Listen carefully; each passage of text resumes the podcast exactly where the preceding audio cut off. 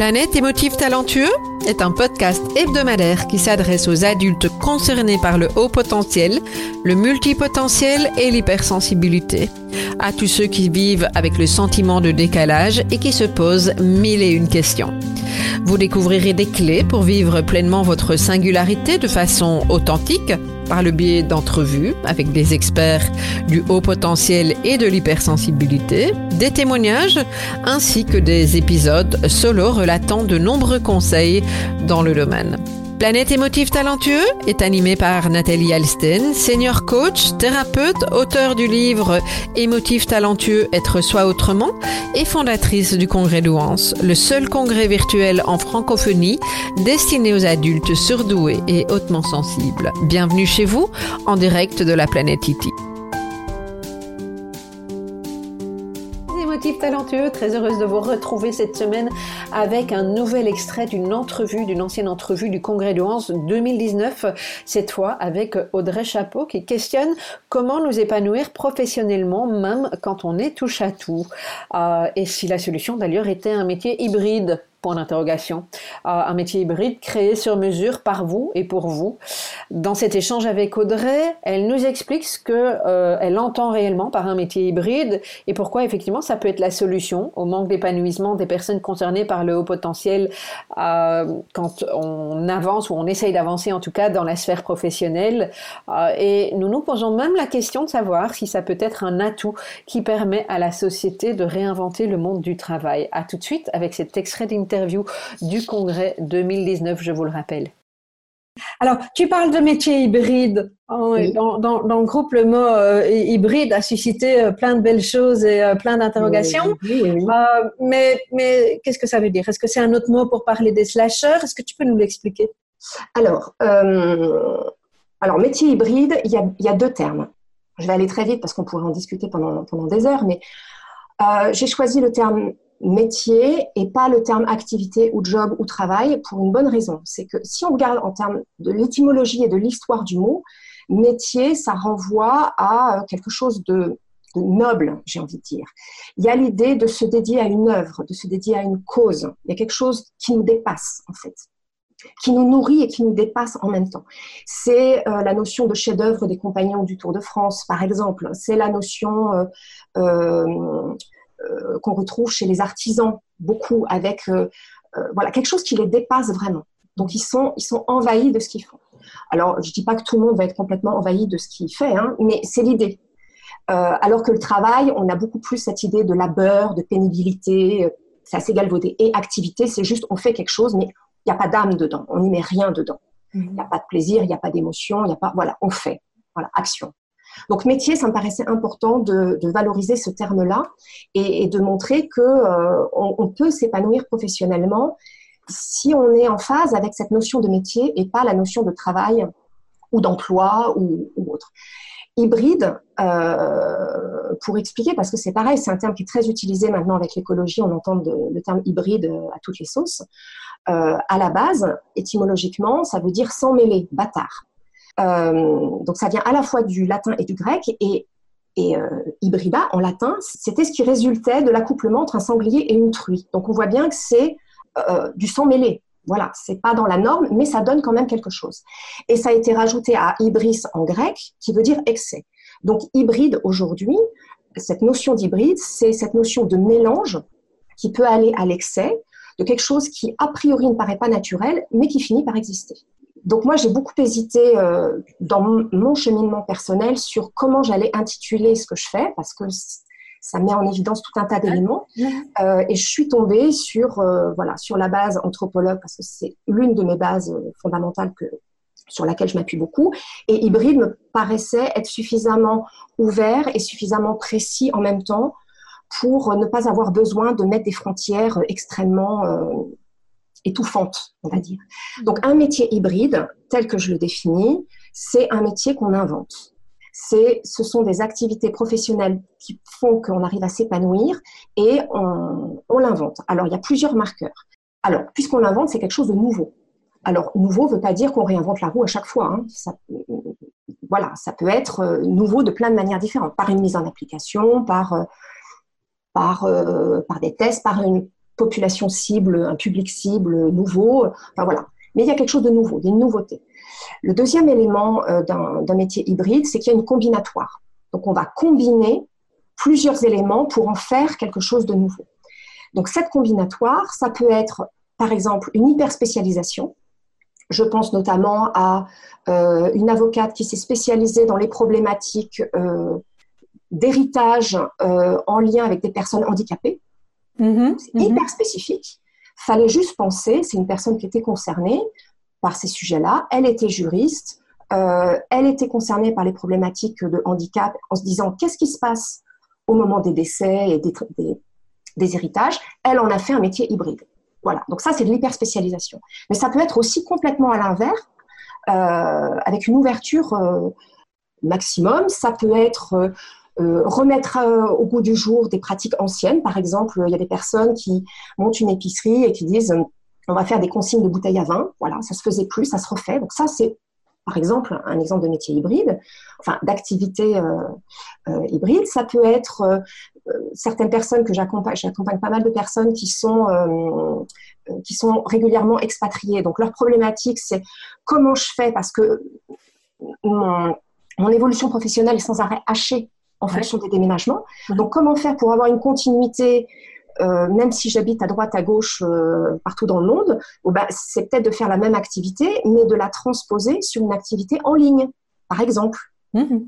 Euh, donc, on fait la même chose ou quelque chose de similaire, mais avec des modalités de diffusion différentes.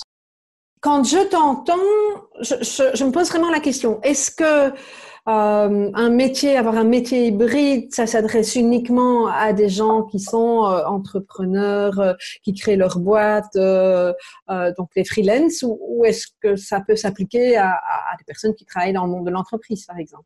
Alors, ça peut s'appliquer à tout le monde. Alors, évidemment, quand on veut se mettre à son compte ou quand on est à son compte, c'est plus facile parce que on est, on va dire, je simplifie, on est le seul décideur et voilà. Donc ça, ça simplifie. Euh, il y a d'autres difficultés, mais bon, ça simplifie ce, choix-là. Euh, mais ça peut très bien se faire euh, en étant salarié. Moi, j'ai accompagné des personnes qui étaient, qui étaient salariées d'entreprise et, et avec lesquelles on a travaillé. Alors, effectivement, il faut que la culture d'entreprise le permette, il faut que la direction, les services RH soient sur cette longueur d'onde-là, mais il y en a des boîtes comme ça. je veux dire, il y a des entreprises où on peut faire des choses et il y a des entreprises où les, dirigeants sont, demandeurs pour que euh, elles y trouvent leur compte, mais que les salariés y trouvent leur compte et restent dans l'entreprise. Moi, j'ai eu pas mal, euh, alors pas quand je travaillais dans les grosses boîtes, mais dans les TPE, PME, euh, voire ETI, mais là, ça commence à être un peu, un peu limite, des dirigeants qui me contactaient en disant, voilà, nous, on n'a pas envie qu'ils partent, quoi. Et il y a de la concurrence, donc comment faire pour qu'ils restent chez nous? Et donc là, c'était des types d'accompagnement, parce qu'évidemment, 9 fois sur 10, c'était des, c'était des hauts ou des multipotentiels, hein, euh, évidemment. Les dirigeants aussi, d'ailleurs, donc ce qui facilite. Oui, oui, bien sûr. Étonnant. Euh, et, ce qui nous a amené à travailler ensemble et à. Alors, il y a plusieurs possibilités. Soit on redéfinit euh, le poste, mm-hmm. donc on redéfinit le périmètre ou les responsabilités, voilà. Donc il y a une redéfinition de poste. On peut l'étendre, on peut la restreindre. Euh, on peut y ajouter euh, des missions connexes. Donc, c'est ce qu'on va trouver avec l'intrapreneuriat, par exemple. Donc, l'intrapreneuriat, c'est on est entrepreneur à l'intérieur de l'entreprise dans laquelle on travaille. D'accord. On, va se dédier à des missions et il y a de plus en plus d'entreprises qui essaient de développer ça. C'est OK, on a besoin de postes récurrents, enfin avec des actions récurrentes, etc. Mais il y a aussi des missions ponctuelles qui peuvent être de quelques mois, des fois deux, trois, cinq ans, qui vont permettre de faire bouger les choses euh, dans l'entreprise et pour les clients. Euh, et donc ça, c'est typiquement, c'est sur le modèle start-up, mais à l'intérieur d'une entreprise. Donc ça s'appelle intrapreneuriat. Et ça, les, profils euh, hauts et multipotentiels sont, sont, avides de ça, parce que ça leur donne de, de l'oxygène, quoi. donc, évidemment, s'ils ils sont missionnés ou si ils, ils, font preuve d'esprit d'initiative et ils proposent une mission de ce genre-là, il faut revoir leur périmètre d'activité euh, quotidienne pour qu'ils puissent avoir un job à temps complet euh, ou à temps partiel, selon le cas. Mhm. Mhm. Euh, l'idée, c'est pas qu'ils fassent deux temps complet à eux tout seuls. Mais, donc oui, c'est possible. Création de poste aussi, création de poste en interne. Ça, je l'ai vu aussi, j'ai accompagné. Donc il n'y a pas que, a pas que ça. Et puis, je, même si c'est un peu à la marge, rien n'empêche aussi de, se créer une activité, on va dire, extra-professionnelle. Oui, tout à fait. voilà, quelques heures comme ça pour bah, au lieu d'aller à un cours de danse, un cours de cuisine ou de faire de la gym, euh, on crée une, petite activité qu'on va tester. Et puis elle restera un à côté ponctuel ou alors elle se développera. Mais euh, rien oh. n'oblige que ce soit une activité rémunérée dès le départ et qui, vise. Euh, donc, quand même. Moi, dans certaines personnes que j'ai accompagnées, c'est arrivé régulièrement, des gens qui travaillaient à mi-temps dans quelque chose qui était euh, qui leur convenait, je veux dire, mais euh, mais sans que ce soit trop. En tout cas, ils n'avaient pas envie d'y passer un full time, et puis qui développaient une activité alors très souvent sur un autre pôle, hein, plutôt artistique. Hein, je pense oui. une dame euh, euh qui développait euh, une école de danse, et, et, donc l'après-midi, elle elle dansait. Le matin, elle était dans quelque chose de plus plus administratif, et elle m'a toujours dit, c'est l'équilibre des deux qui fait que je me sens bien. Qui fait que ça fonctionne bien. Je, ne voudrais pas qu'il y en ait un qui prenne le, le dessus sur l'autre.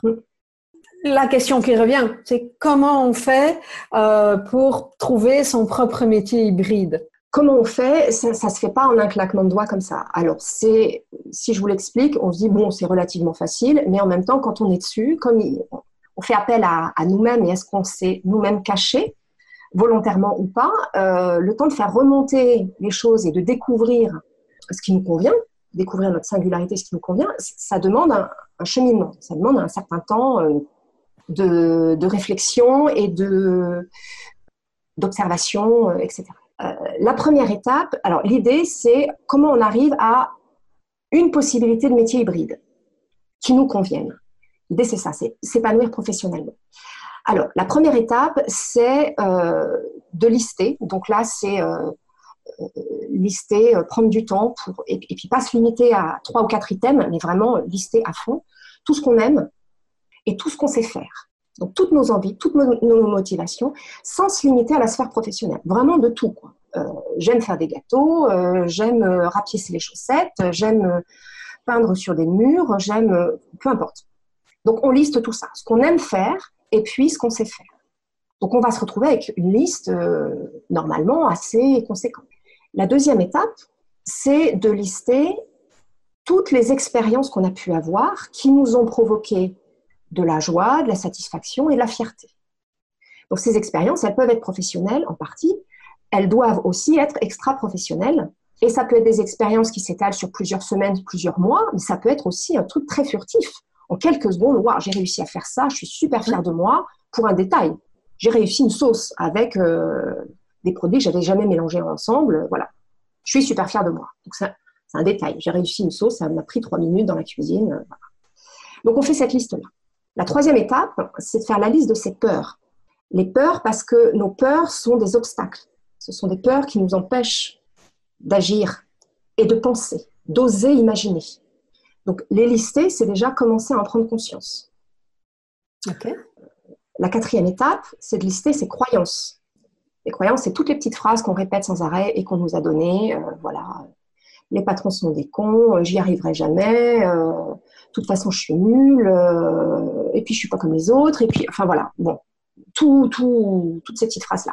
Donc on les lise. Pourquoi? Parce que les croyances, ce sont des résistances. Alors des fois, ça peut être des obstacles, mais au minimum, à minima, ce sont des résistances. Donc c'est pareil, il faut en avoir conscience. Donc on liste tout ça, euh, et puis le fait de faire des listes très longues, ça permet aussi au bout d'un moment de faire lâcher le mental. Parce que le problème, c'est ça aussi, c'est d'arriver à faire lâcher le mental pour que ce qui est à l'intérieur puisse ressurgir. Merci beaucoup. Je te propose de, terminer euh, cette interview par euh, trois clés. Quelles seraient les trois clés que tu aurais envie de proposer au public qui nous écoute pour clôturer cette thématique de, du travail, enfin du métier, pour reprendre ton terme, à trouver quand on est touche à tout Trois clés euh, qui, sont, qui, qui peuvent paraître euh, un discours euh, nouveau ou récent, mais qui en fin de compte, je le répète, sont enfin voilà, ce sont des idées ancestrales. Hein. au néolithique, les, les, humains fonctionnaient déjà comme ça. première clé, le plaisir.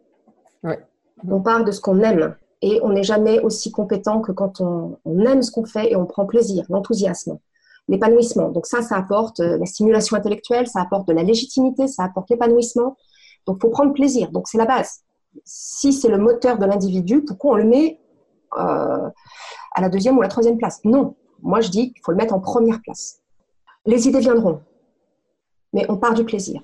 Deuxième clé, oser. Oser bousculer les règles du jeu. Pour certains, oser rester dans la norme, c'est aussi un mode de fonctionnement de certains. Et pour d'autres, oser sortir, changer la donne. Mhm. Même si on change la donne, on ne change pas la donne sur tout. C'est-à-dire, c'est pas parce que vous allez euh, bousculer les choses dans l'activité que vous vous proposez que votre vie complète va être asociale. Non, vous allez rester dans la norme sur plein d'autres domaines. Donc, euh, aucun risque de, vous sentir exclu ou, euh, ou, bon à rien, ou j'en sais Enfin, voilà, ça, c'est des termes que j'entends régulièrement. Euh, mais des profils hauts et multipotentiels, ils ont besoin de, de, changer la donne dans certains domaines. Donc, oser. Et ça, c'est, voilà, je m'autorise, je me permets de. Et parce que je suis haut ou multipotentiel, j'ai d'autant plus de légitimité de me permettre c'est d'autant plus facile de le faire accepter par les autres parce que, euh, sans crier sous tous les toits, mais euh, voilà. Troisième clé, euh, c'est un peu la conséquence du plaisir et de oser, c'est arriver à se, à se réaliser, à se trouver. c'est un cheminement de quête de soi. Hein. Le, construire, avoir envie, construire et, consolider ou faire évoluer son métier hybride ou ses métiers hybrides en fonction de. C'est un cheminement, c'est un itinéraire, c'est une quête de soi. Et on construit son identité professionnelle, du coup, on construit son identité sociale, on construit son identité tout court. Donc, c'est euh, éclairer de l'intérieur et euh, développer une attitude euh, dans laquelle on, voilà, on est bien dans ses baskets. Quoi. Mm-hmm. Et c'est trop souvent les personnes qui ne sont pas bien dans leur situation professionnelle, c'est qu'elles sont comme dans une pièce de théâtre en fait. Elles montent sur, un, sur, sur, sur la scène, elles enfilent un costume de ce qu'on attend d'eux et euh, ça marche un certain temps. Alors, il y en a, ils aiment ça, les pièces de théâtre. Hein. Mais il y en a beaucoup, ils, en ont marre des pièces de théâtre. Ils veulent juste être eux-mêmes. Oui, tout à fait. Et donc, le fait de, de réfléchir et, de, et de tenter de développer son métier hybride, c'est une façon de se dire, OK, moi, marre des costumes de scène, là, euh, marre des costumes d'époque, euh, parce que dans le monde du travail, aujourd'hui, il y a quand même énormément de costumes d'époque, hein. il n'y a pas beaucoup de costumes d'actualité. Il y en a, mais pas encore assez. Euh, moi, j'ai envie d'être moi-même et, euh, et de ne pas me sentir découpée dans mes différentes fonctions du quotidien, mais de me sentir un quand je suis au boulot, de me sentir un quand je suis chez moi, de me sentir un quand je suis euh, avec mes amis, etc. Oui, tout à fait. Donc voilà, les trois clés. Plaisir, oser, se réaliser. Si vous avez apprécié cet extrait, eh bien, je vous invite à nous rejoindre pour le grand week-end de rediffusion qui aura lieu les 15 et 16 octobre, de rediffusion du congrès 2022. C'est gratuit. Et c'est vraiment la toute dernière fois qu'on vous offre une rediffusion euh, complète avant le début, le démarrage de notre expérience plein potentiel 2022-2023. Donc pour les personnes qui euh, ont acquis le pack euh, suite au congrès 2022. Alors si vous n'êtes pas encore inscrit à la version gratuite de ce congrès qui vous permet de revoir toutes les conférences ce, week-end, eh bien c'est très simple. Je vous invite à composer 3 fois w.congrès-douance.com. Il suffit de vous inscrire en un seul clic, c'est gratuit et ça vous donne accès à toutes les conférences pendant le week-end entier.